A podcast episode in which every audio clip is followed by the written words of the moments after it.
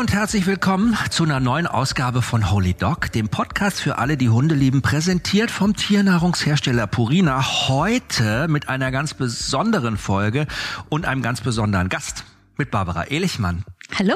Man sagt ja Barbara Ehlichmann, oder? Nee, man sagt Ehlichmann, Ach. weil im Deutschen wird das I mit dem G zusammen zu einem ICH. Wir sagen ja auch, das ist der König So. oder die Könige. Ja, König heißt es nämlich, Es heißt ne? König und nicht König. Ja, der König von Thule. Ja. Also, ihr kennt ja alle Barbara Ehlichmann wahrscheinlich, und zwar das Boulevardmagazin Explosiv. Das lief in den 90ern, RTL, damit, also das, wer das nicht kennt, und dann natürlich auch deine Show in Sat 1 Clever, die Show, die Wissen macht, hast du auch gemacht mit Wiegald Boning zusammen. Und danach hat sich Barbara, die Dreifachmutter ist, auf ihre Familie konzentriert und seit 2018 moderierst du auf TLC, dem Teaching and Learning Channel. Hab, ja, habe ich nämlich mal nach. Wissen die wenigsten, was TLC eigentlich bedeutet? Ja, und weißt was ich gedacht habe? Ja? Und das wussten die Mitarbeiterinnen, die mit mir zusammengearbeitet haben, auch nicht so richtig, was es eigentlich bedeuten soll. Ich habe immer gedacht, das heißt Tender Love and Care, das, was der Mensch Ah. braucht zum Leben, um zu gedeihen. Wenn du das Kindern oder auch kleinen Tieren nicht angedeihen lässt, dann sterben sie einfach. das hast du gedacht. Und wie fanden die das bei TLC? ja, das fanden die auch gut. Cool. Okay, das können wir übernehmen. Ne? äh, äh, da machst du Abgründe und unfass, unfassbare Verbrechen. Das finde ich auch mega krass. Das ist auch mein Thema. Also du hast eine Wischlerhündin, die Gravy, und äh, sie ist so ein bisschen, ich habe sie jetzt kennengelernt, wie dein viertes Kind. Jede freie Minute verbringst du mit ihr zusammen. Ihr seid so ein cooles Team geworden. Ihr seid perfekt zusammen. Also ich habe, ihr habt eine Bindung, die ist wirklich also top. Äh, Kompliment, liebe Barbara. Ähm, wie lange ist die Gravy schon bei dir? Gravy ist jetzt fast sechs Jahre bei uns. Und äh, war es dein erster Hund? Nein, ich hatte schon mal, als ich Teenager war, einen Dackel. Und ähm, ja, das war so mein Herzensprojekt. Ich habe mir so sehr einen Hund gewünscht, dass ich meine Eltern gemartert und genervt habe.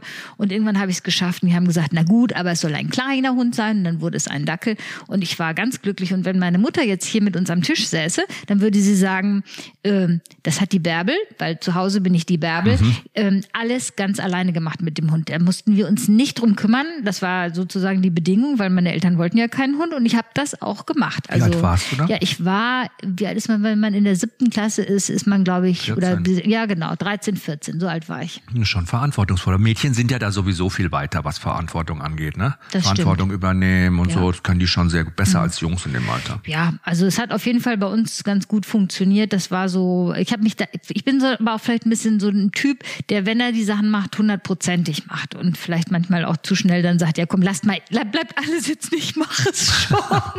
Weil es dir nicht schnell genug geht, ne? Ja, und auch weil ich dann denke, komm, wenn ich äh, was falsch mache, dann bin ich dafür verantwortlich so, ne? Das ist also, ja, sitzt so ein bisschen drin. Ich äh, heische nach Perfektion, weiß aber natürlich, dass ich sie nie erlangen werde.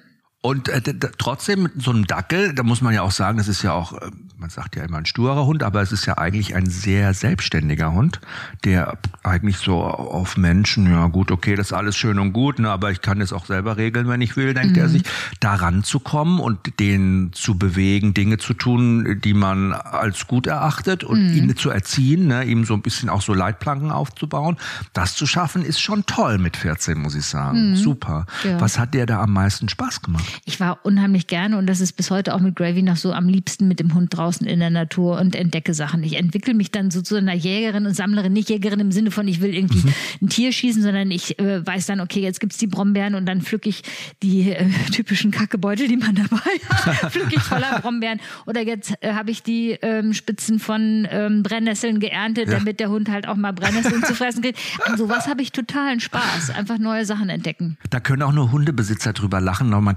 Kackerbeutel ja für alles Mögliche benutzen kann. ich hatte neulich mal irgendwie, äh, ich weiß gar nicht, da war ich beim Dreh und ich wollte irgendwie, da hatten wir auf dem Tisch so eine Riesenschale mit so Haribo-Zeug, ne? Und ich wollte das nicht irgendwie, also was macht ihr damit? Ja, ist ja Corona, wir schmeißen das weg. Dann habe ich so Kackerbeutel, hatte ich dabei, habe ich das reingemacht und dann saß ich im Flieger und bin nach Hause geflogen, habe da aus dem Beutel genascht und ich weiß noch, wie mich mein der Typ neben mir angeguckt hat, so wirklich völlig paralysiert. Was guckt der so doof? Wie so, okay, äh, ja. ein roter Kackerbeutel ist vielleicht keine gute Idee. Ja, aber die sind wirklich wichtig. Man muss in jeder Tasche einen haben. Ja. Ich bin so ein bisschen unsicher, was jetzt diese äh, biologisch abbaubaren angeht, weil hm. ich habe kein äh, großes Vertrauen in die. Also die werden mit der Zeit so feucht, man kann die auch nicht mitwaschen ne? und porös, ganz genau. Das ist so ein bisschen schwierig. Und ich habe für mich, das habe ich jetzt mir überlegt, ob man das mal diskutieren sollte unter Hundebesitzern ja. und, und Umweltfreunden. Ich habe für mich etwas ähm, entwickelt, wo ich denke, das beschützt mich, wenn ich jetzt wirklich ganz weit draußen bin. Mhm. Es ist nirgendwo ein ähm, Papierkorb, es ist nur freie Natur. Ähm, dann nehme ich diesen Kackebeutel mhm. wie nur als Handschuh und nehme dann das Häufchen und platziere das irgendwo weg vom Weg mhm. in irgendeinem Gebüsch. Dann habe ich diesen Beutel zwar benutzt, ich kehre mhm. den wieder auf äh, die andere Seite, mache einen Knoten dran, aber ich habe nicht die Last, dass ich den irgendwie noch weitere zwei Stunden diesen Kacke, gepölten Kackebeutel mit mir rumtragen muss. Ich hab, ich rede mir ein, dass das biologisch, umwelttechnisch irgendwie einigermaßen akzeptabel auch. ist. Ne? Ich finde ja sowieso mal bei dem Thema zu bleiben, einen warmen Kackerhaufen, also mit diesem Beutel aufzugreifen, das ist ja mega angenehm. Aber ist dir schon mal, ich habe zum Beispiel mal Kacke eingesammelt, weil daneben halt auch was lag. Das war dann nicht von meinen Hunden und es war ja kalt und es fühlt sich total eklig an, finde ich, so einen kalten Kackhaufen einzusammeln. Ja, das ist eklig und ich finde, es ist echt auch was anderes, wenn man es vom eigenen Hund macht. Ja. Das ist ein Unterschied. Das ja. ist so wie die Windeln des eigenen Kindes, kann man wechseln. aber wenn jetzt eine andere Mutter mit so einer strammen Windel ankäme, würde sagen, kannst du mal mein Kind windeln, man würde das natürlich auch tun, aber es könnte einem auch ein bisschen was hochkommen. Das würde man dann ekelhaft finden. Ja, hm, das ist schon richtig eklig. Und es macht auch immer die Menge ist auch immer. Also die Dosis macht das Gift. Oder? Das ja. stelle ich mir bei so einem, wenn jetzt Leute sich so einen Riesenhund kaufen, der sich 40 Kilo wiegt oder noch mehr, dann stelle ich mir halt auch immer vor, was kommt da hinten raus. Und dann kommt noch eine Komponente. Ich mache das immer gar nicht sagen, wenn es meine Freunde sind. Aber wenn das jetzt so ein langhaariger Hund ist und der ja, hast dann, die ganzen Zeug noch hinten in den so, Popo Und deswegen weiß ich nämlich jetzt auch, warum so viele Leute immer sagen, oh, ich habe, wenn ah, mein Hund verträgt das nicht, kriegt der Durchfall und so. Wenn mein Hund Durchfall hat, ist es für mich überhaupt kein Problem, weil da bleibt ja, nichts hängen, nicht. auch wenn der Durchfall. Aber wenn du einen langhaarigen, zotteligen Hund hast, dann kann das natürlich schon mal schwierig sein. Ne? Ich finde ja schon, wenn die so kleine Köttelbommel hinten dranhängen haben oh, manchmal. Ne? Heißt, ja, Klabusterbären sagt ja. man, glaube ich, dazu. Ne? Wenn die dann da hinten dran. Es ist ja, aber die können, die Mäuse können ja auch nichts dafür. Nee, dann muss man, man das scheren helfen. oder so. Muss mhm. das scheren wahrscheinlich. Mhm. Ne? Ja. ja, das ist also die Menge macht's immer. Das ist schon. Ich hab, weiß, ich habe mal im, im Tierheim Stur Brinkum gedreht, das bei Bremen im August. Und wir haben noch so eine Aufsager draußen gemacht vom Tierheim. Und da war so eine schöne Holzwand, da haben mich da vorgestellt und es hat wirklich, ich habe Würgereiz bekommen. Es war ein Geruch, es war unglaublich. Mich hat's wirklich fast, ich habe mich fast erbrochen und gehe um diese Holzwand rum und dahinter stand ein offener Müllcontainer voll mit Hundescheiße. Mm. Und dann habe ich gesagt, okay, die Menge ist wirklich, die Menge macht's, glaube ich. Ne? Mm. Deshalb so mal ein Häufchen wegmachen ist nicht schlimm. Und machst du Häufchen immer weg? Oder bist du auch mal jemand, der sagt so, okay, da kann der, da, also also, da am Waldweg ist das jetzt, ne? Ja, also ich habe mal gehört, jemand hat zu mir gesagt, weißt du, es ist so ein bisschen, es gibt so dieses äh, ungeschriebene Gesetz des Häufchen-Karmas. Für jedes Häufchen, was man nicht weg hat, macht, tritt man auch irgendwann mal in eins rein. Und ich, das, daran glaube ich jetzt auch. Und es ist tatsächlich so, äh, dass ich es nicht zu 100 Prozent immer wegmache, weil mein Hund, das ist ein großes Glück, zieht sich auch zurück. Also die ist jetzt nicht eine mitten auf dem Weg äh, Häufchenmacherin, sondern die geht immer links, rechts. Und was ich zunehmend feststelle, ist, wenn wir irgendwo sind auf einer Hundewiese, wo viel los ist, dann hält sie ein und macht es wieder bei uns im Garten. Ich so, oh, super, jetzt mache ich hier dann eben weg. Aber okay, das, äh, das ist so eine Angewohnheit ähm, von ihr. Finde ich echt schön, dass alle Hunde da auch so unterschiedlich sind. Ne? Mhm. Kalisi zum Beispiel, ähm, die macht am liebsten auf die Straße was der Gizmo gar nicht kann. Also der Gizmo braucht immer grün als Untergrund. Ja. Mhm. Hat er schon als Welpe so verknüpft. Der ist halt aufge, aufgewachsen in so einem kleinen Hof, Bauernhof, so mit einem Garten und da war der immer im Garten als Welpe wohl, ja.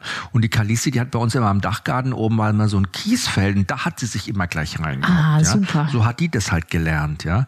Äh, aber der Gizmo ist zum Beispiel auch einer, dem darf man nicht zugucken und er ist sehr wählerisch mit der Ablagestelle. Also er ist wirklich zehnmal am Untersuchen und checken und ja. Untergrund checken und gucken und dann nochmal zurück und nochmal vor und nochmal nach links und nochmal drehen und oh, hm. doch nicht, ah Mist. Und ne, also bei dem ist immer so echt und deshalb bin bin ich froh, wenn er mal irgendwo abseits des Weges, irgendwo weit mhm. hinten, wo niemand ist, dann sage ich auch, okay, dann äh, ja. sehe ich es manchmal auch nicht, weil er sich einfach verknusert Ja. hat kurz. Aber eigentlich muss man schon immer alles, äh, finde ich schon auch okay, wirklich immer alles wegzuräumen, einfach auch um ein gutes Vorbild zu sein für andere Leute. Müssen absolut, wir doch machen. Man möchte auch nicht selber irgendwo spazieren gehen, äh, wo irgendwie ein riesen äh, Kacke-Reservoir ist. ja, das ist Gravy. Ja, Hallo, da bist du ja auch schon. Gravy- Oh, kommt jemand. Ja, großer, großer schwarzer Vogel. Ey, Schluss. Mach Platz, komm, da müssen wir jetzt nicht hinterhergehen. Ist Den ein lassen wir Marder jetzt im. Garten oder was? Nee, da war ein, ein großer schwarzer Vogel. Eine Krähe Au. hatte sich da hingesetzt. Nein, nein, Schluss jetzt. Mach Platz. Ist gut, so ist gut. Ja, Ja, fein, machst du genau. das Vogel ist so wieder weggeflogen.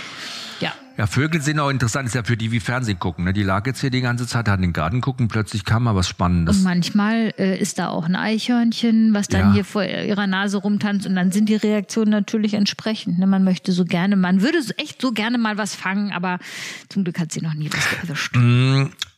Weißt du, wie sie groß geworden ist? Wo hast du mitbekommen, wie sie aufgewachsen ist? Also sie ist ja mit neun Wochen zu uns gekommen. Äh, Ich habe sie kennengelernt, da war sie, glaube ich, sieben Wochen alt und sie hatte eine sehr schöne Umgebung, äh, sehr liebe Leute, die in der Nähe von Osnabrück sie ähm, quasi ja ähm, Großgezogen großgezogen haben. Und ähm, Sie hat mit ihrer Mutter in, äh, hatte eine ganz tolle äh, äh, Wurfbox und Welpenunterkunft in einer riesigen Doppelgarage, so wie man das in Niedersachsen hat. Da hat man ja vor allem Platz. Ja. Und, äh, also super mit äh, richtiger Heizung drumherum und so. Sie hat keinen Staubsauger so richtig schätzen gelernt, den findet sie bis heute noch blöd. Ich glaube, wenn das für die, für die Welpen normal gewesen wäre, dass da immer ab und zu mal einer auch rumsaugt oder so, wäre es wäre es anders gewesen. Ne? Aber alles fein. Also sie hat eigentlich eine schöne Kindheit gehabt, bis auf die Tatsache, dass sie im Freilauf, das ging im Garten auch, sich irgendwann unter einem Zaun äh, irgendwie verhakt hat und hatte sie eine kleine Verletzung am Augenlid und dieses Auge ist äh, das ist wieder sehr gut verheilt, aber das Auge ist empfindlich geblieben. Ich nehme an, dass sich im äh, Innern des Auges, also die Netzhaut und so war, das war alles nicht verletzt, aber dass sich da so Narbengewebe gebildet hat, was einfach, wenn da jetzt was reinkommt wie Pollen oder so, äh, eine Reaktion schneller an dem einen Auge hervorruft als an dem anderen und sie hat den Tierarzt nicht richtig schätzen gelernt durch diesen Eingriff, weil ich glaub, weiß nicht, ob sie war ja auch so klein, ne? Und ja, dann ja. kommt so, es ist ja auch was Traumatisches, glaube ich, wenn du Glaub dann auch ich. noch zu so einem Tierarzt kommst, der jetzt auch nicht zimperlich ist, sage ich mal, und sagt, na komm, machen wir einfach Ja. mal, stell dich nicht so an, ne? Ja, Und genau. dann, ja, würde ich mir ja auch so vorstellen, wenn ich so einen blöden Kinderarzt gehabt hätte oder Zahnarzt, dann bist du auch gebrandmarkt fürs Leben. Ich denke das auch. Hä? Äh, was bedeutet sie für dich? Also sie ist schon für mich, äh, sie ist mein Hobby, sie ist äh, für mich ein richtiges Familienmitglied, sie ist mein Sportgerät. Ich würde keine zwei Meter spazieren gehen, wenn ich diesen Hund nicht hätte. Das ist schon so. Und ich, es macht mir Spaß, mich damit zu beschäftigen, also mit dem Hund zu beschäftigen. Was frisst er, was macht er und so. Also ich bin da total offen.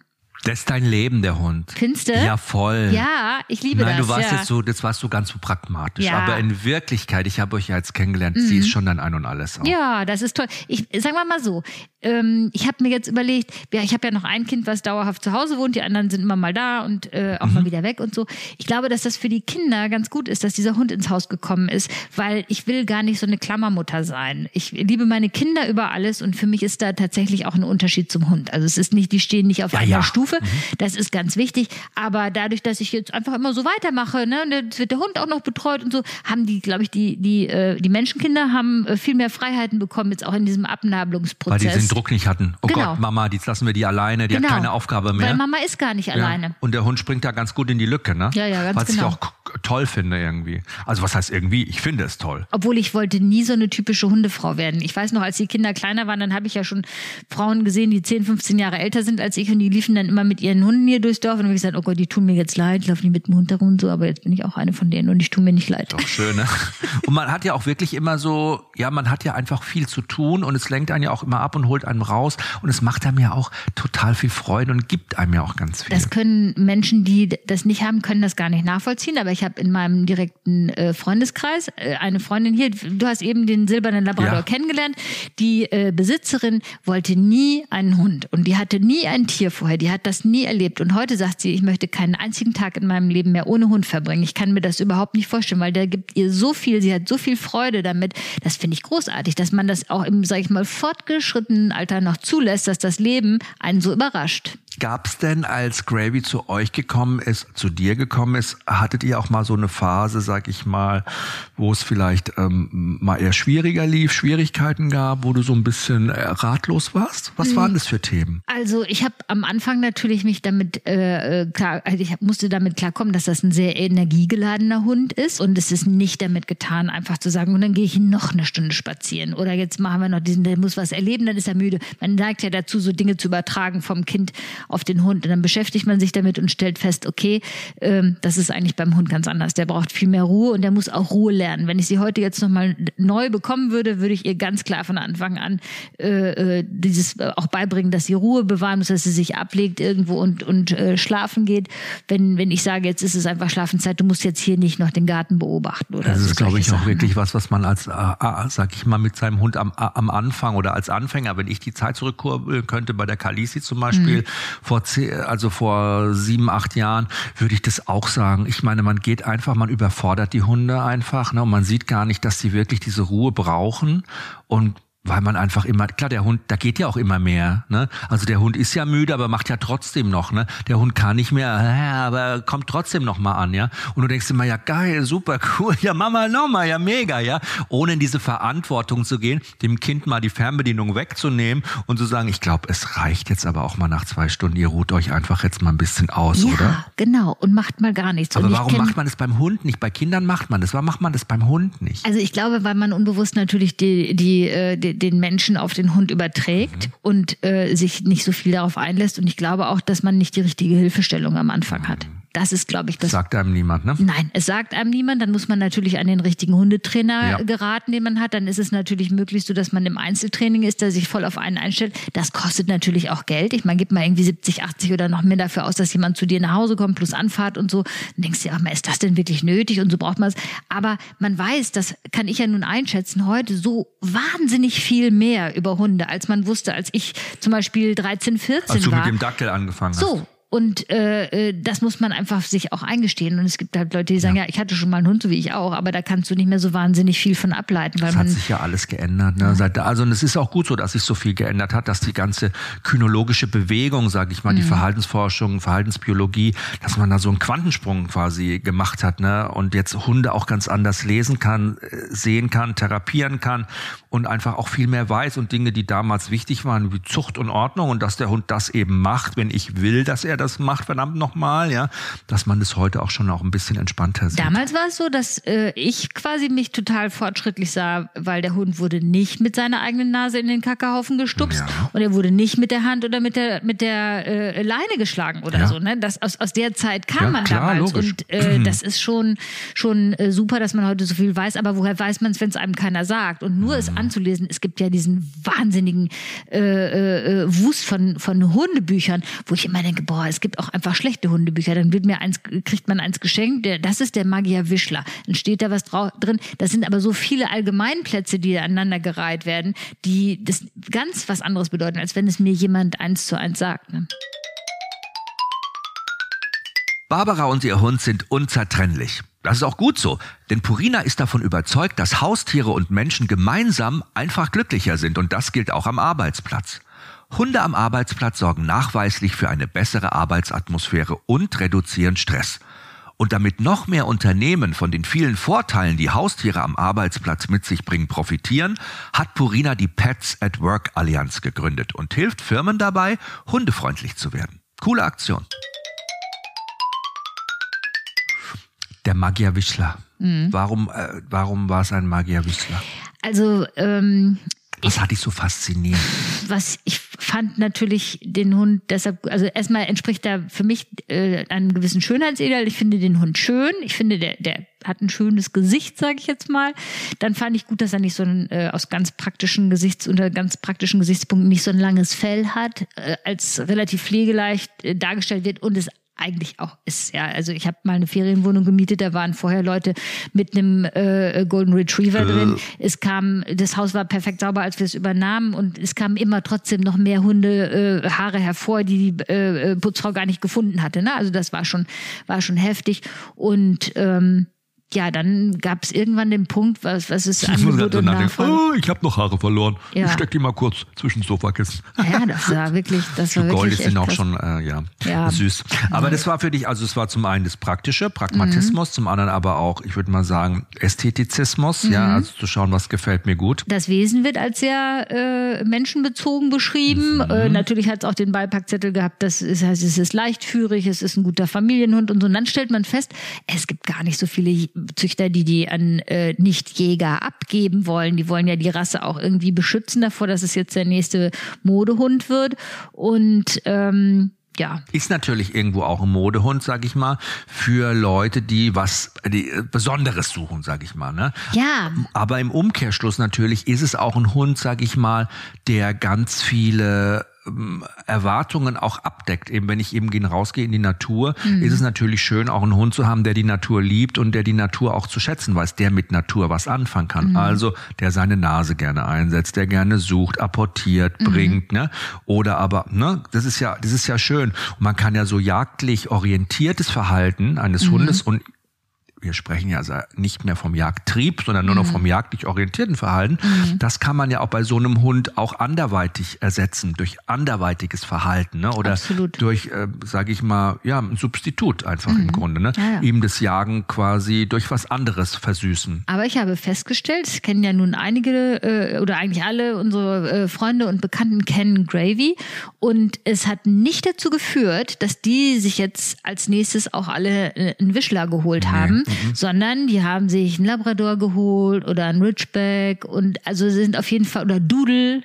Ist ja wieder anders. Ne, wieder ganz anders, aber auf jeden Fall nicht diesen Hund, weil sie festgestellt haben, Gravy braucht sehr viel ähm, Input und Auslastung im Sinne von, man ist mit ihr draußen, man macht mit ihr was anderes. Es ist nicht so der, ich trotte jetzt mal nebenher und gucke und dann lege ich mich wieder hin und warte oder so. Und ich hoffe so ein bisschen, das ist eigentlich jetzt klingt blöd, weil ich habe ja jetzt auch so einen Hund, aber dass, dass die Leute sich doch mittlerweile damit auseinandersetzen und sehen, dass dieser Hund doch so einfach nicht ist, dass man, wenn man jetzt diese äh, äußere Erscheinung sieht, dass man vielleicht dann doch eher einen Ridgeback nimmt oder so. Ja, das Erscheinen, das äußere Erscheinen, und das ist gerade so das Thema, in dem ich, in, das ich mich so gerade vertiefe, wenn es um Thema Spiegelung geht und äh, Zusammenleben und was das für Auswirkungen hat auf die Erziehung oder auf Probleme und so weiter. Der Phänotyp, also das Äußere, ist ja der Trigger. Ne? Also das ist das, was dich fasziniert, was mich anspricht, was mich innerlich irgendwie so abholt, wo ich Dinge sehe, ja.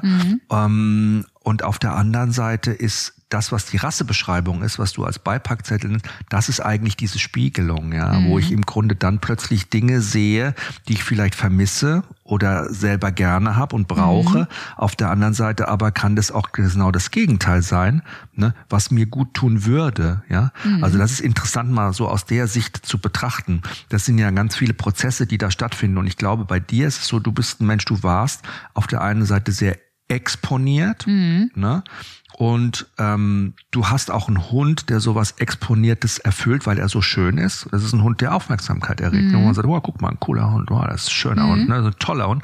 Auf der anderen Seite ist dieser Hund aber auch anders als andere Jagdhunde, sage ich mal. Er hat ein sehr schönes, weiches Gesicht. Ne? Die haben ja diese wunderschönen hellen Augen, die haben diese helle Nase, die haben diese schönen Schlappohren. Ne?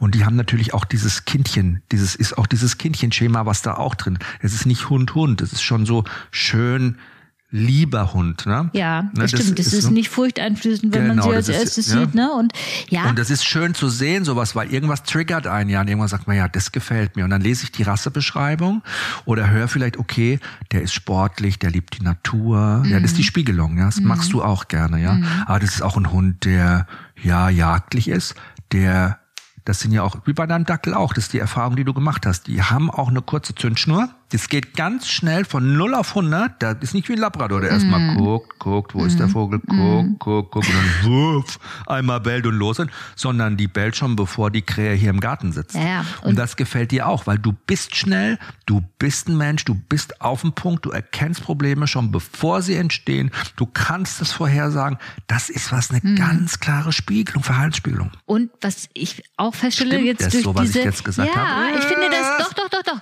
Ich finde, da ist viel Wahres dran, weil ich auch jetzt heute über den Tag festgestellt habe, was diese Trennungsgeschichte angeht und so. Ähm, es gibt ja so Hunde, die gehen mit jedem mit. Ne? Das ist überhaupt kein Problem. Und das würde mein Hund jetzt nicht so ohne weiteres machen. Wir haben das mal versucht, dass äh, jemand den mitnimmt zum Spaziergang. So ein Junge aus der Nachbarschaft, war jetzt kein Hundeexperte. Ähm, die, äh, Gravy hat diesem Jungen sehr schnell gesagt, also, also äh, 17, 18-Jähriger, sehr schnell gesagt, du pass mal auf, ich gehe jetzt hier ein kleines Stück mit dir und dann zeige ich dir, wo der Weg, wo der Weg nach Hause ist und der, der kam kein Spaziergang zustande. Also wir haben, ich weiß, dass nur eine sehr enge Freundin von mir, die würde es schaffen, äh, äh, Gravy wie so eine Zweitmutter mitzunehmen. Und eigentlich finde ich das gut. Ich möchte das eigentlich gar nicht, dass mein Hund so mit, oh, du bist auch nett, riechst nach Fleischwurst, ich gehe mit dir mit oder so. Ne? Das ist schon, finde ich, finde ich auch gut. Und neulich habe ich ein schönes Erlebnis gehabt. Ich habe, weil sie ja manchmal auch auf andere Hunde reagiert, so Draußen habe ich mir angewöhnt, dass ich dann sie mit einem Leckerchen eng bei mir an dem Hund aus der Situation wieder rausführe. Das klappt auch äh, eigentlich sehr gut. Und dann haben wir eine und dieselbe Frau im Stadtwald zweimal getroffen mit ihrem Hund. Und ich habe mich aber nicht sofort an sie erinnert. Und sie bekam so ein bisschen ins Gespräch und sie sagte dann zu mir, doch, doch, äh, Sie sind doch die, Ihr Hund geht doch mit Ihnen an der Hand. Und da habe ich gedacht, oh, ist das ein schönes Bild. Mein Hund geht mit mir an der Hand, so wie früher, wenn ich ein, ein Kind an der Hand hatte. Das fand ich auch mhm, immer so ein mhm. schönes Gefühl. Ne? Also ich mag das schon, schon äh, gerne, dass sie auch eng ist mit mir, weil eben, wie gesagt, das, dieses ganze Kinderthema ist natürlich endlich. Ne? Ich habe noch den 14-Jährigen, der mit mir geht und wenn ich sage, man willst mit mir mit dem Hund gehen und sagt, oh, du, ich könnte auch Fußball spielen, dann sage ich, okay, dann spiel Fußball. Ne? Ja, ja. Das, ich würde mhm. nie sagen, oh komm, die Mama wünscht es sich so sehr, geh doch mit mir oder so. Das, das finde ich blöd. Mhm. So, mhm. Der Hund geht ja mit. äh, was äh, und er nehmt ihr eigentlich zusammen? Wir beide machen äh, seit einiger Zeit Mentrailing und ich kann wow. das wirklich nur empfehlen, weil ich habe es am Anfang nicht für möglich gehalten, wie äh, sich das auf das Wesen des Hundes auswirkt, wenn der eine wirkliche Aufgabe hat. Ich habe das unterschätzt, dass ich einen einen Arbeitshund habe. Wir äh, machen das einmal die Woche und ansonsten vergeht eigentlich kaum ein Tag, wo ich nicht im Hause ähm, etwas für, oder im Garten für sie irgendwelche Leckerchen verstecke und dann äh, muss sie die suchen. Und dann ist sie in der Erwartung dieser Sache, sie sieht dann ja, wenn ich losgehe, der geduldigste Hund überhaupt. Also das hält sie super aus. Und wir hatten gerade gestern ein, ein so lustiges Erlebnis. Ich habe was versteckt im, im Garten und habe nicht dran gedacht, dass ich im Arbeitszimmer, oh Gott, die Hörer müssen jetzt denken, was macht diese Frau in ihrem Arbeitszimmer? Im Arbeitszimmer? Ich habe im Arbeitszimmer einen Teller mhm. mit ähm, Harzer Käse und ich habe äh, den Tipp bekommen, man kann, wenn man den aufschneidet, so in Viertel oder Achtel und hinstellt, den kann man trocknen, ohne dass es stinkt. Und der schimmelt auch nicht. Ich habe es deshalb rausgefunden, auch nochmal für mich selber. Hat es, ja? Ja, der wird wie ein dickes, hartes Bonbon. Sie hatte eins nicht gefunden, das lag auch im Arbeitszimmer. Im Arbeitszimmer ist, glaube ich, eine sehr trockene Luft. Der war also wirklich in äh, zwei oder drei Tagen war der total hart. Dann habe ich ihn, habe ich ihn gefunden, habe ihn ihr gegeben und es war ein richtig lautes, so als wenn man ein hartes Bonbon mit den Zähnen zerbeißt. Und sie fand es großartig. Ich habe gedacht, okay, so Cheese Candy mache ich jetzt ja, selber, aha. stelle das im Arbeitszimmer aufs Regal ganz nach oben mit einem umgedrehten Sieb drauf, damit auch nicht die Fliege oder, oder so denkt, mhm. das wäre eine schöne äh, äh, Basis für ihre Familie. Mhm. So und gebe dann das Signal, dass nun irgendwie der Spaß beginnt. Der Hund kann also die äh, Leckerchen suchen. Und irgendwann denke ich, das macht sie auch selbstständig. Irgendwann kommt sie zu mir und dann gehe ich mit ihr die Strecke nochmal ab und gucken wir gemeinsam, ob sie alles gefunden hat.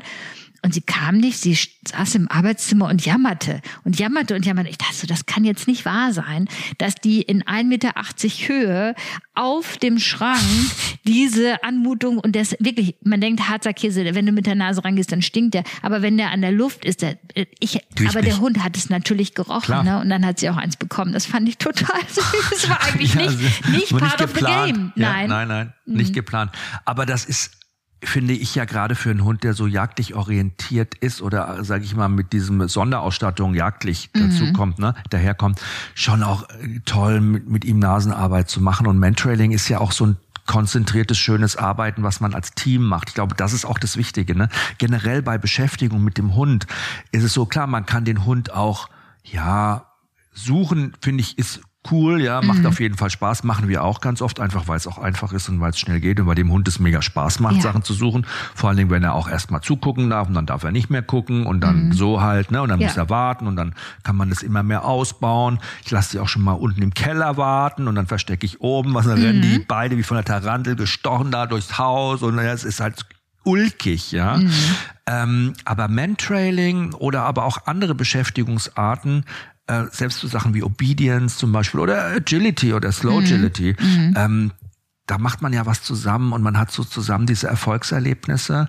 Und beim Mentrailen ist es ja auch so, du führst äh, deinen Hund und du musst auch aufmerksam sein, du musst gucken, wo läuft er hin. Du darfst ihm auf der einen Seite keine Tipps geben, mhm. auf der anderen Seite ne, so ein bisschen neutral sein, aber dann auch mal sagen, okay, komm, wenn er nicht mehr weiter weiß, kann man da drüben vielleicht noch mal schauen und so. Ihr macht es in der Hundeschule? Ja, wir haben, Ach, eine, wir haben mhm. eine Trainerin, die das anbietet. Ja. Die hat dann so zwei Dreier-Teams mhm. äh, und ja, das ist einfach. Äh, Wer versteckt ne, sich dann immer? Wie macht ihr das? Es ist unterschiedlich. Wir, wir verstecken uns vice versa, wobei ich bin jetzt als äh, Versteckte nicht ganz so gut, weil ich ja dann Gravy dabei habe und die kann es so nicht gut aushalten, nicht aushalten, dass ich das Leckerchen äh, dann vielleicht dabei habe. Wir haben es jetzt auch geändert. Jetzt gibt also die, die mhm. Besitzerin oder der Besitzer gibt dann das Leckerchen selber selber.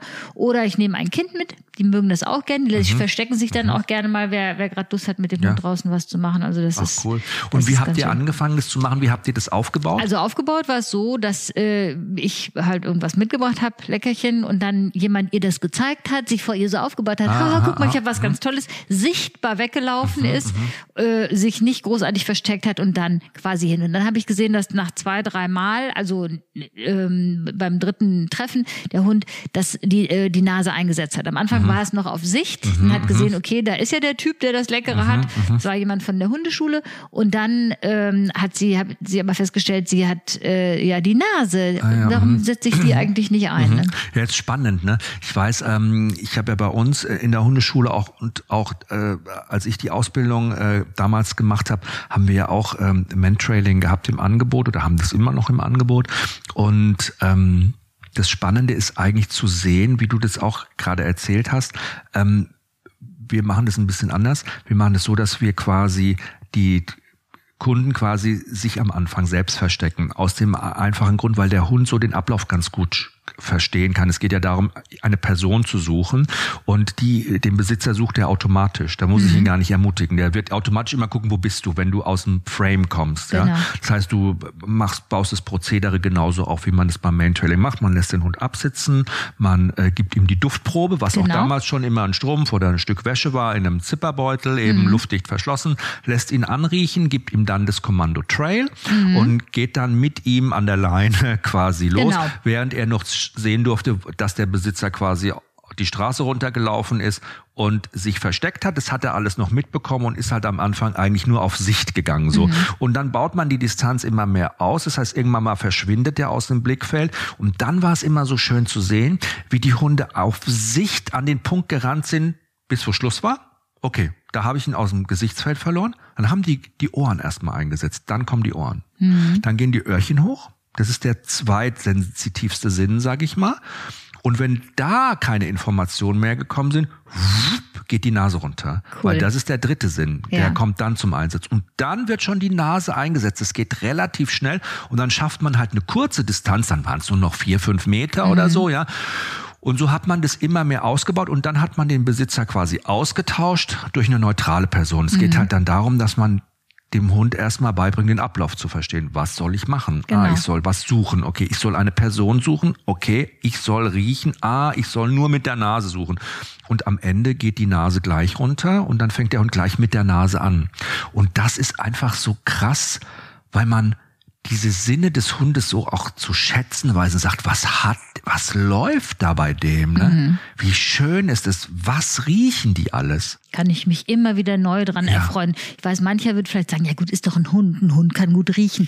Ja gut, aber trotzdem das so äh, einzusetzen. Ich habe es zuletzt bei ihr erlebt.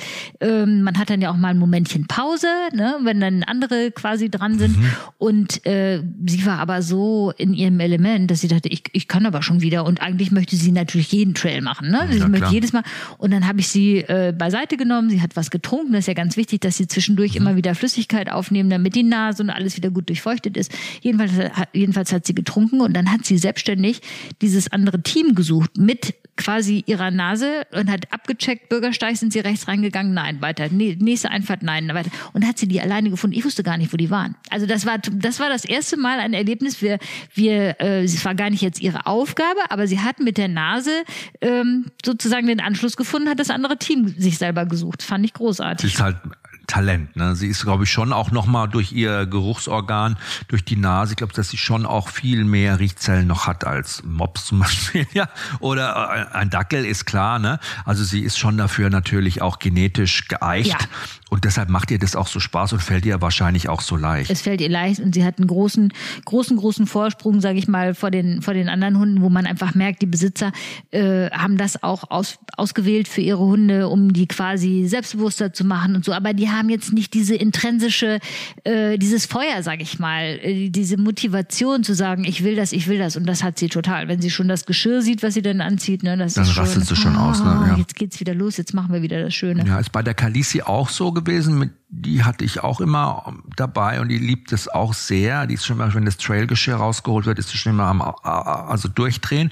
Beim Gizmo muss ich sagen, mit dem habe ich es zweimal ausprobiert. Dem pff, dem war das völlig egal. Der hat gesagt, was soll ich mit dem alten Socken da riechen? Ich glaube, du spinnst. Mhm. Ich hock mich lieber hin, ruhe mich aus. Ich hatte aber auch bei mir im Kurs schon Möpse, die das toll gemacht haben, mhm. die da Spaß hatten. Das ist auch immer so eine Charaktersache wahrscheinlich. Da ist ne? ein Rehpinscher in der Truppe dabei, der findet das großartig. Ja. Ne? Es gibt mhm. auch Hunde, die brauchen gar keine Belohnung. Die kriegen dann äh, einfach nur gesagt, dass sie das toll gemacht haben. Ja, manchmal reicht es auch. Ne? Ja. Wobei ich finde, diese Superbelohnung am Anfang, die ist schon auch wirklich wichtig.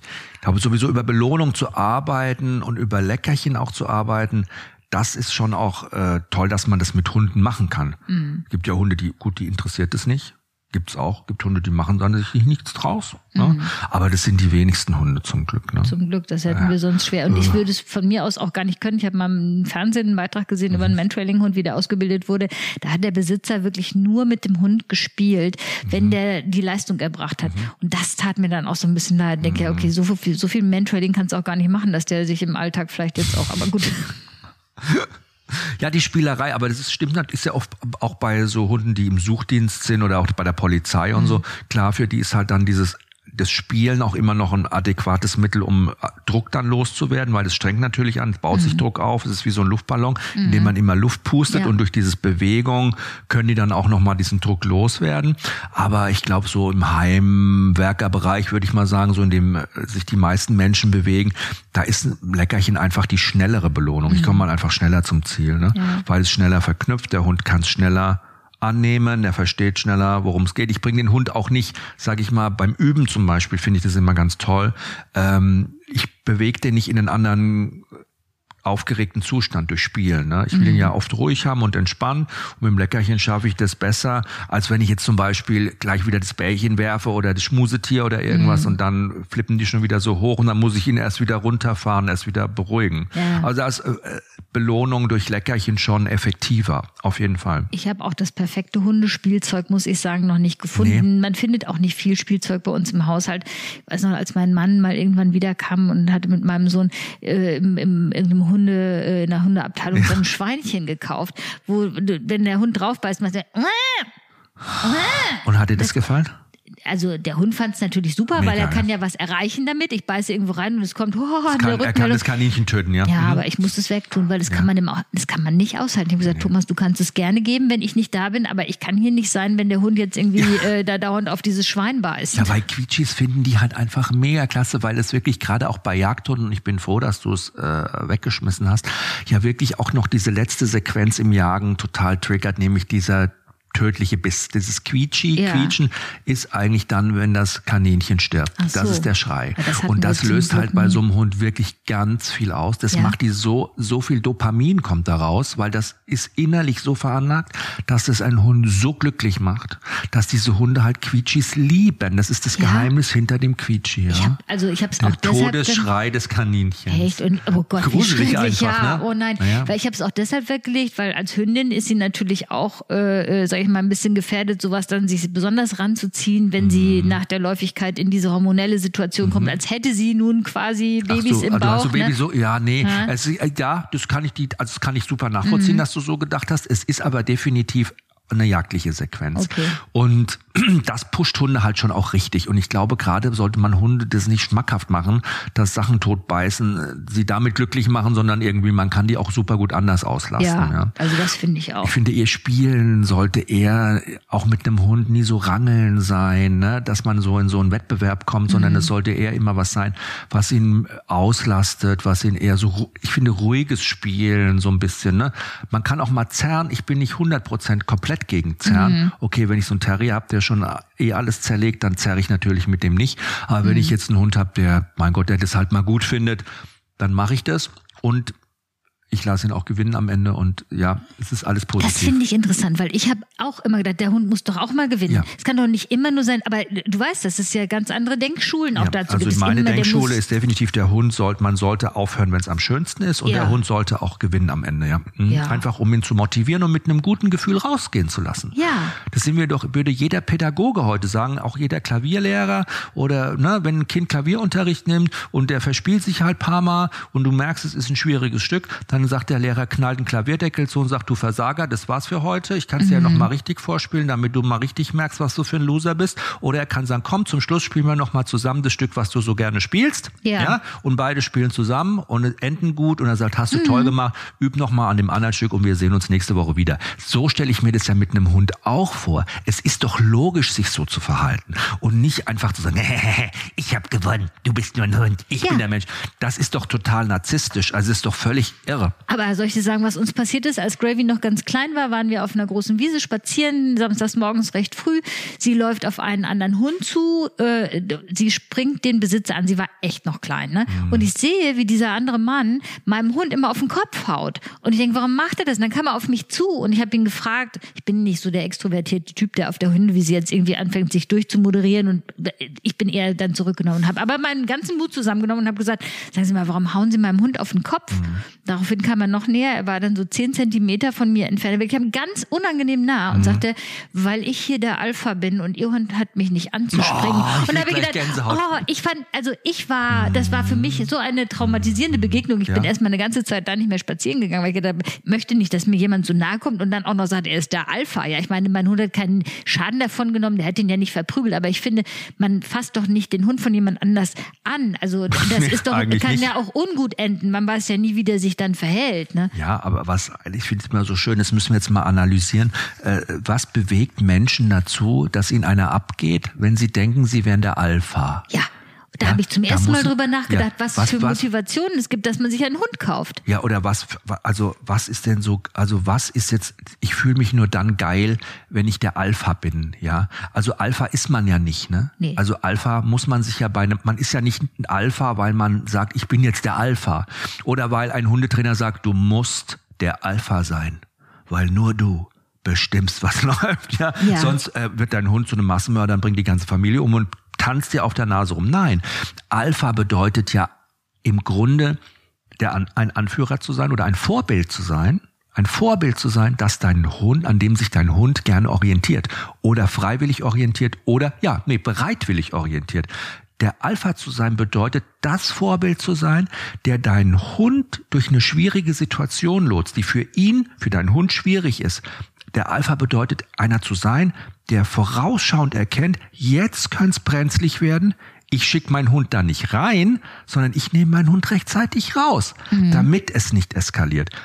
Alpha sein heißt für einen Hund, du musst dir verdienen, der Alpha zu sein, damit dein Hund das schafft. Und nicht einfach, wie die meisten Leute immer noch erzählt bekommen, ja, du musst halt einfach denken, du bist der Alpha, musst beine breitbeinig auftreten, die Stimme tief und ab und zu mal auf den Kopf schlagen und rumschreien. Ich meine, das ist ja auch wirklich Denken von, keine Ahnung, ich weiß nicht, wie viele Jahrzehnte das schon oldschool her ist. Und diese Hackordnungsgeschichte, du weißt ja, diese mit den Hühnern, ne?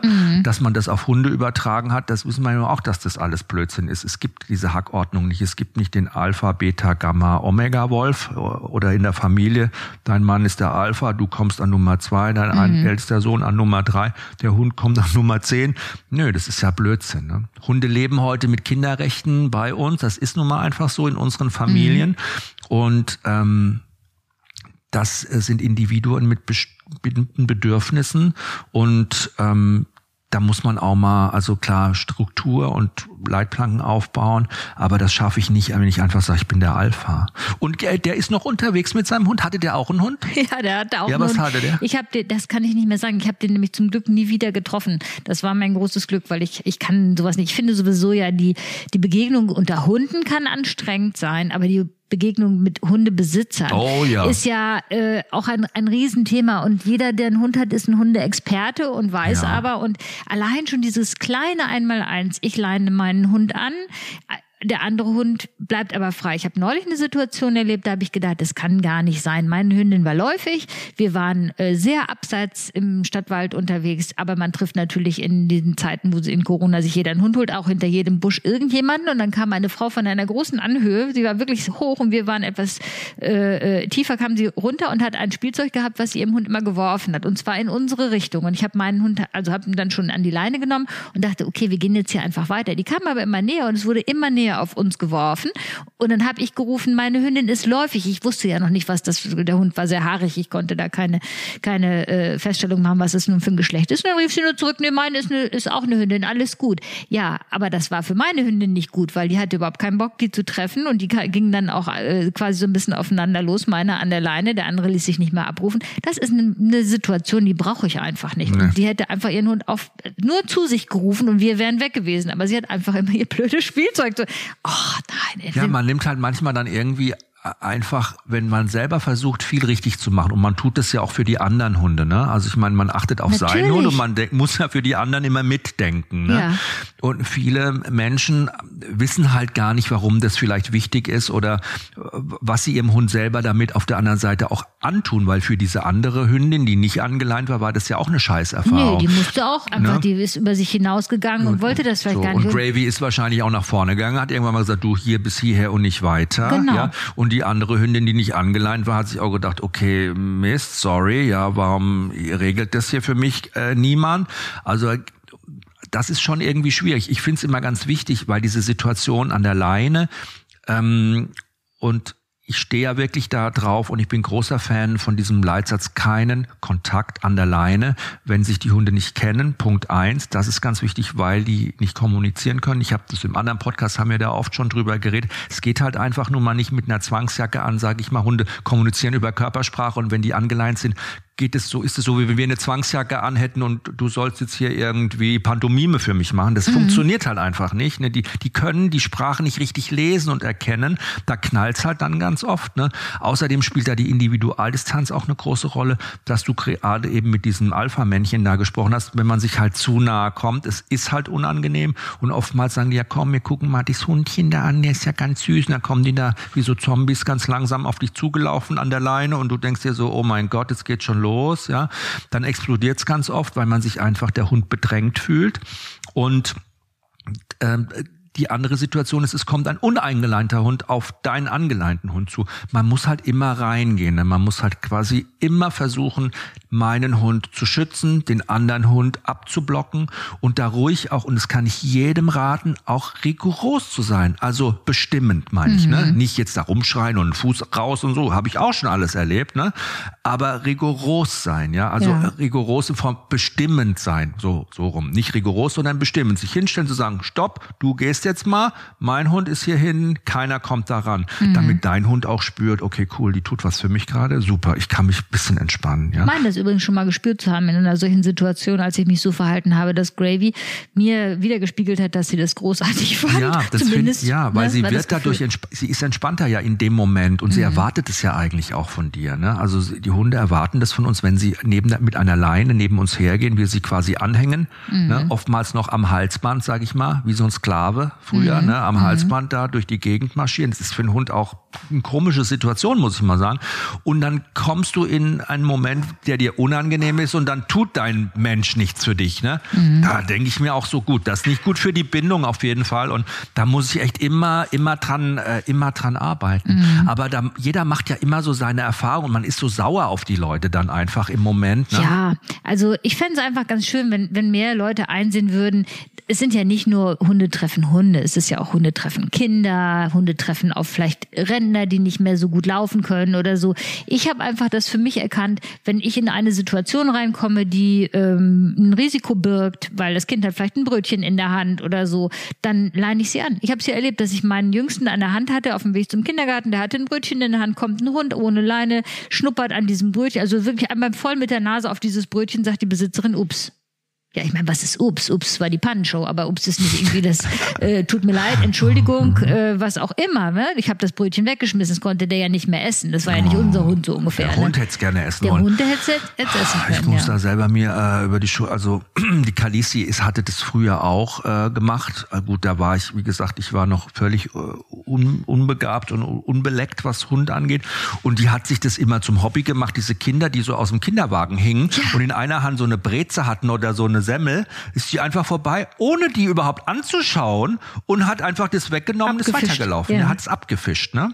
Und die Kinder saßen dann immer so da und haben so diese leere Hand angeguckt leere Hand angeguckt und dann ist Schreien angefangen so und das ging so schnell, dass die Eltern das nicht mal gemerkt haben teilweise ja und ich habe mir gedacht das Miststück Insgeheim fand ich's cool, muss ich sagen. Ins, deshalb habe ich auch nichts unternommen wahrscheinlich. Aber irgendwann später habe ich das natürlich schon geschnallt.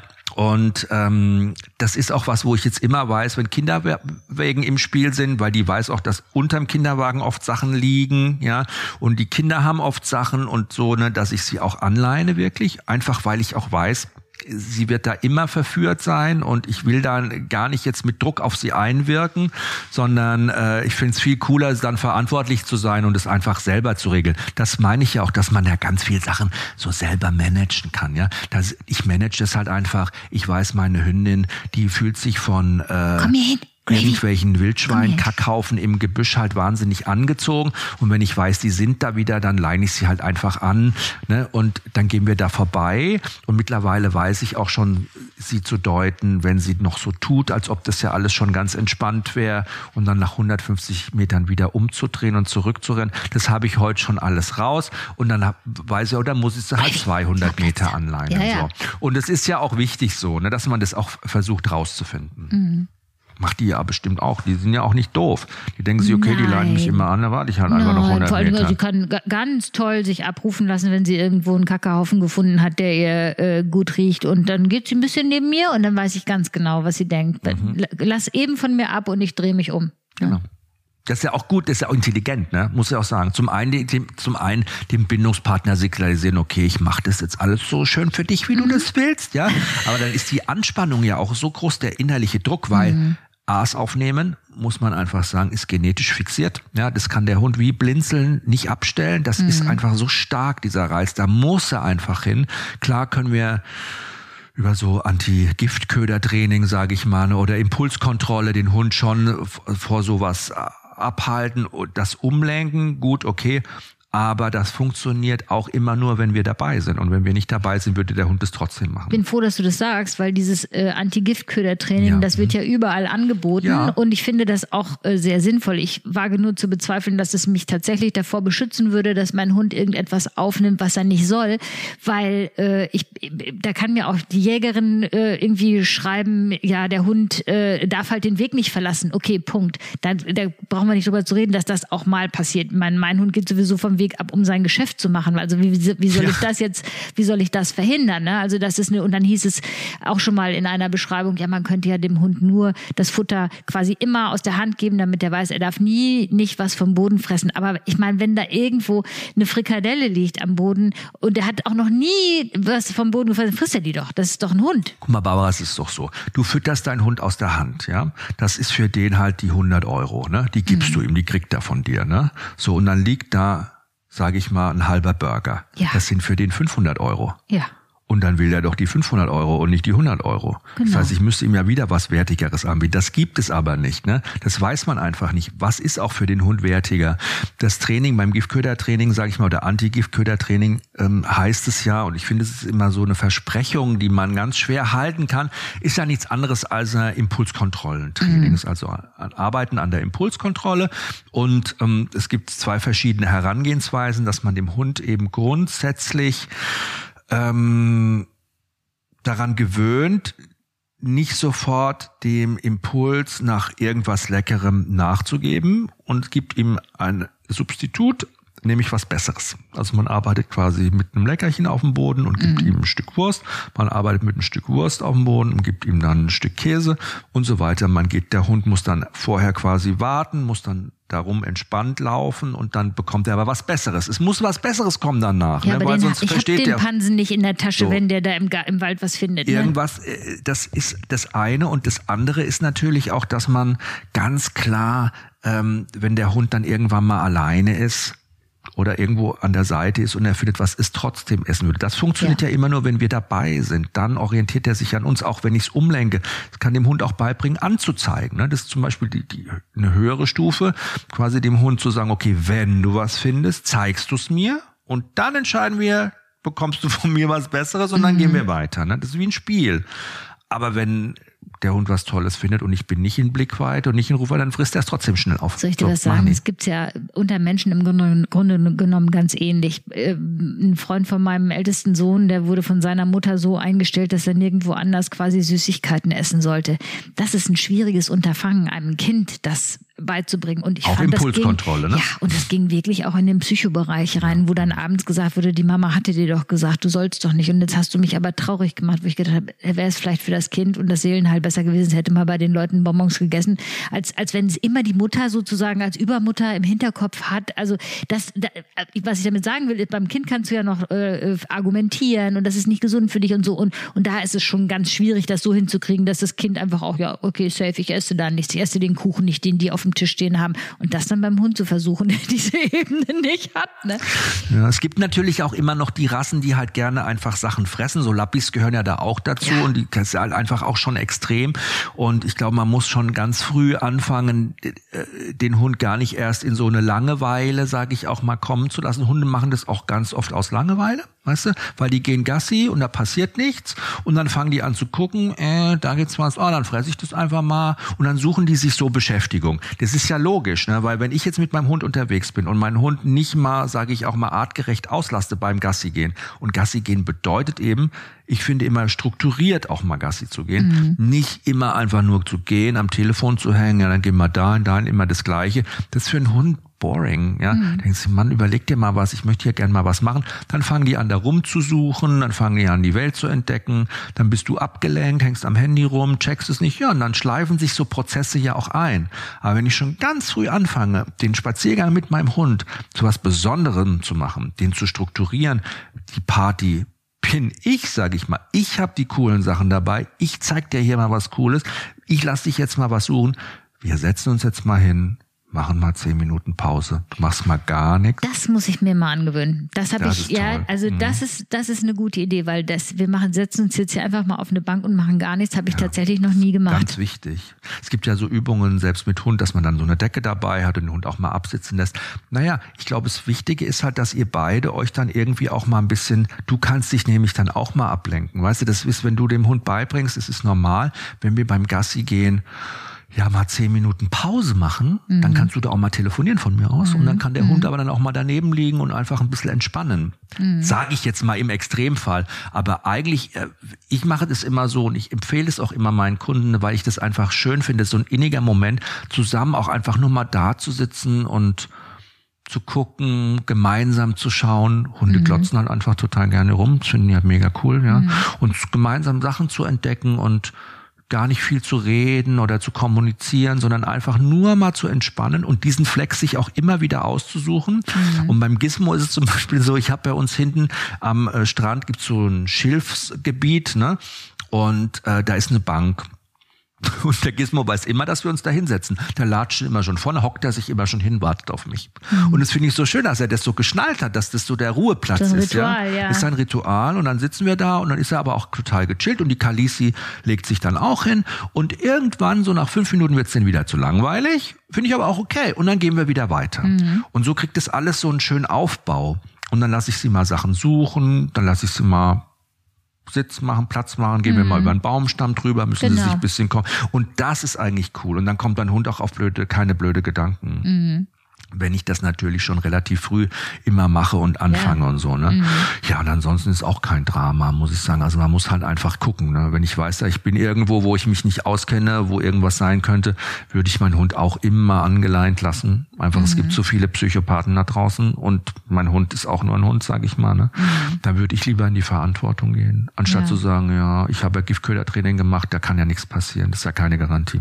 Du, der Hund einer Freundin, das war wirklich ein Hund, der, der hat nie irgendwas gejagt. Der, der ist nur acht Monate alt geworden, weil dann hat er plötzlich äh, einen, einen krassen Rechtsabbieger gemacht und da war die stark befahrene Straße und dann war der Hund sofort tot. Ne? Das ist schon, und man kann es sich nicht erklären, was der in der Nase hatte. War es ein Maus Kaninchen, oder eine? Maus, ein Fuchs oder was? Mhm. Es war nichts zu sehen, aber der Hund war äh, nach dieser Aktion tot. Und das ist schon äh, krass, ne? An der Leine wäre das nicht passiert.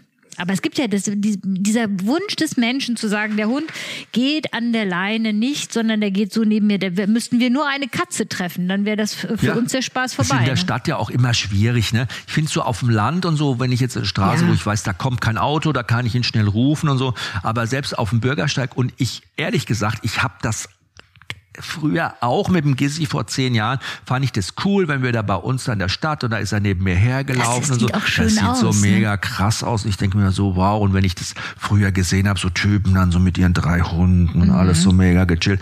Es ist leichtsinnig. Sagen wir mal so, mhm. es ist einfach leichtsinnig, weil wenn eine Maus kommt oder irgendwas und über die Straße huscht, der Hund ist einfach weg, weil es ist ein Impuls, der triggert ihn, ja, und dann ist der weg einfach. Mhm. Und dann kann ich den gar nicht, das, der kann gar nicht anders, ja. Der ist einfach in dem Moment da. Mhm. Oder es braucht nur ein Radfahrer zu sein, der nicht aufpasst und einfach in meinen Hund reinfährt. Kann auch sein. Ganz spezielles Thema, der Radfahrer. Ich muss den Hund mal eben was trinken lassen. Ja. Wie bewege ich, setze es eben ab, ne? Ja, genau, du kannst es eben absetzen. Ich finde es also immer auch so eine schöne Geschichte, wenn man sich da einfach, ja, einfach mehr in der Verantwortung sieht und ein bisschen was macht. So, hast du die Tür aufgemacht, dass sie was trinken kann? Ach so, die wollte nur unseren Podcast crashen.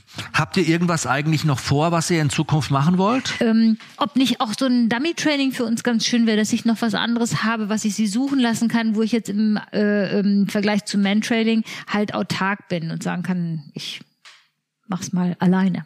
Dummy Training ist schon gut, muss ich sagen, einfach weil es ja nochmal ein ganz intensiveres Arbeiten ist, als nur, sage ich, den Hund etwas suchen lassen. Mhm. Gut, Man Training, da bist du aktiv auch beteiligt. Aber mh, mm, ich glaube, es geht ja auch so ein bisschen darum, bei Dummy Training geht's um die Impulskontrolle ganz stark geduldig sein, warten, ja, und dann letztendlich auch nicht hinterherjagen, sondern erst auf Kommando. Und da gehört schon wirklich, da ist der Aufbau natürlich schon schön, das aufzubauen, dem Hund ist überhaupt erstmal verständlich zu machen, was ja. er machen soll, weil er, wenn selbst wenn du einen Dummy oder irgendwas wirfst, ja, es kann ja auch ein Apportel sein oder ja. irgendwas, ne, äh, da muss er schon erstmal checken, okay, da soll ich jetzt nicht gleich hinterherhetzen, sondern das geht jetzt einfach darum, um die Geduld auch, ne, und um das Gucken und man baut es ja auch so auf, dass man den Hund natürlich natürlich erstmal auch die Sachen sehen lässt und dann irgendwann mal versteckt und so und dann auch mhm. das Suchen mit dazu kommt. Also wenn du das dir mal von einem Trainer, sag ich mal, sauber schön erklären lässt und euch aufzeigen lässt und das Schritt für Schritt aufbaust, das macht wahnsinnig viel Spaß und das ist auch eine tolle Auslastung. Und da hat sie auch, glaube ich, beim Spazierengehen immer wieder Spaß, wenn sie so ein Apportel oder so ein Dummy tragen kann die ganze Zeit. Also die Kalisi liebt das zum Beispiel, weil sie halt, gut, sie ist auch ein Retriever, sie trägt einfach gerne Zeug im Maul durch die Gegend, ja. Und es ist immer eine schöne Beschäftigung auch für den Hund. Er ist halt einfach immer busy. Mhm. Und das ist nochmal so ein doppeltes glücklich machen in dem Moment. Ne? ja, finde ich immer so schön einfach nochmal, dass ich wirklich so merke, so ja, da hat sie jetzt richtig Bock drauf und es hat sie jetzt von, also wir gehen aus der Haustüre raus, da hat sie schon im Maul und wir kommen zurück und sie hat es immer noch und dann sage ich, komm, jetzt legen wir es so eingesabbert jetzt hier vor die Haustüre, das nehmen wir nicht mit rein ja, heute genau. Abend, ja. Und dann guckt sie mich mal ganz traurig an und sage ich, nee, machen wir morgen wieder. Also das mhm. wird dir auf jeden Fall Spaß machen. Ähm, ich habe ja mit euch zusammen hier so ein bisschen was gemacht und es ging ja um dieses Thema, ähm, ja, Abschied nehmen und wieder zurückkommen, ne? Äh, das war ganz spannend, weil das war ja so ein Thema, das hatte dich schon länger begleitet. Erzähl doch mal ganz kurz, worum äh, ging es da? Also für, für meine, ich, jetzt will der Hund doch wieder raus, jetzt sind Menschen da. Ja, komm. Ich habe. Äh, ah, jetzt kommt deine ganze Familie ja, noch rein. Genau. Ja, hallo, komm rein. Wir machen hier, äh, das ist ja äh, alles open bei uns. Ja, guck, hier steht der Kuchen noch. Jetzt wird sich noch was genommen. Ja, es war so, dass äh, wir halt festgestellt haben, der Hund möchte sich von mir nicht trennen. Die Situation ist folgende: Man ist irgendwo in der Stadt äh, und denkt sich, ach, ich würde eigentlich nehme ich den Hund nicht mit in die Stadt, aber ich würde mal ganz schnell eben gerne in dieses Geschäft gehen, bin sofort wieder draußen. Dann hat sich das so angefühlt, dass der Hund mich 20 Jahre nicht gesehen hat und wir liegen uns danach wieder in den Armen. Es gab äh, ein Gejauchze und äh, äh, Getobe, wenn ich wieder da war und ein Gejammere und Geheule, wenn ich nicht da war. Und das ist halt belastend für die Menschen, die sie dann in der Zeit festhalten müssen und für mich natürlich auch, weil man will auch nicht in jedem Outfit ständig angesprungen werden mit Dreckspfoten, wenn man irgendwo unterwegs ist. Und deswegen ähm, habe ich deine Hilfe gerne in Anspruch genommen, um das mal zu analysieren, warum das so ist. Und ähm, es ist natürlich wie immer, ich, ich hätte es wissen müssen, man kriegt einfach ganz krass den Spiegel vorgehalten. Nein, sehr sympathisch den Spiegel vorgehalten. Ich hoffe, das war nicht unhöflich Nein, oder überhaupt so. Ne? 0,0. Nein, man kriegt den Spiegel vorgehalten und sieht, dass man selber das natürlich auch äh, äh, initiiert, dieses Verhalten, dass man äh, die falschen Sachen belohnt, dass man sich einfach nicht richtig verhält und dass man das aber sehr schnell abstellen kann oder üben kann, dass es ja. beiden Seiten leichter fällt. Und ich war muss ich sagen, ehrlich geflasht, dass es so gut funktioniert hat in diesem in dieser Übungseinheit hinterher, dass ich es mit Ruhe und eigentlich nur mit Handzeichen ihr signalisieren kann, ich komme gleich wieder und ähm, es unter, unterbinden kann, dass sie an mir hochspringt, ohne dass ich sage, nein, nein. Und sie war so schön entspannt dann am Ende auch ne, und hat eigentlich ganz entspannt auf dich gewartet. Ja. Also du hast, äh, wie wir es gemacht haben und was wir gemacht haben, das kann man sich dann später alles angucken. Genau. Aber äh, ich muss dazu sagen, dass sie auch eine ganz, ganz tolle ja, ganz, ganz tolle Hündin ist, die unwahrscheinlich schnell sich auf neue Sachen einlässt und offen ist und ganz emotional fühle ich auch Sachen dann ganz schnell spürt, was am Ende ja auch ein Thema war und was wir dann mhm. auch super gut gelöst haben. Also ihr seid ein tolles äh, Gespann, muss ich sagen. Und ich habe mich mega gefreut, dass ich mal so nah an dich ran durfte mhm. und an dich und ähm, die Gravy. Und es ist immer was Besonderes, äh, Menschen zu treffen, die so mit ihren Hunden verbunden sind. Und äh, man spricht ja doch auch so ein bisschen eine Sprache. Und ich glaube, alle die, die diesen Podcast hören, die können ganz viele Sachen nachvollziehen, haben bestimmt auch schon gelacht heute ja. und haben gedacht, so ja genau, so ist mir auch schon gegangen. Also ähm, vielen, vielen Dank, liebe Barbara. Und falls ihr ähm, Anregungen habt zu diesem Thema, auch Erfahrungen in diese Richtung gemacht habt, ihr wisst ja, ihr könnt immer alles fleißig kommentieren, ähm, diesen Podcast auf jeden Fall abonnieren und weiterempfehlen. Und ähm, ich freue mich schon, wenn wir uns zur nächsten Folge wieder hören. Und ähm, ich wünsche euch alles Gute und eine tolle Zeit. Und dir, liebe Barbara und liebe Gravy, vielen Dank nochmal. Ne? Wir danken dir. Es war ein ganz, eine ganz schöne Erfahrung. Vielen Dank.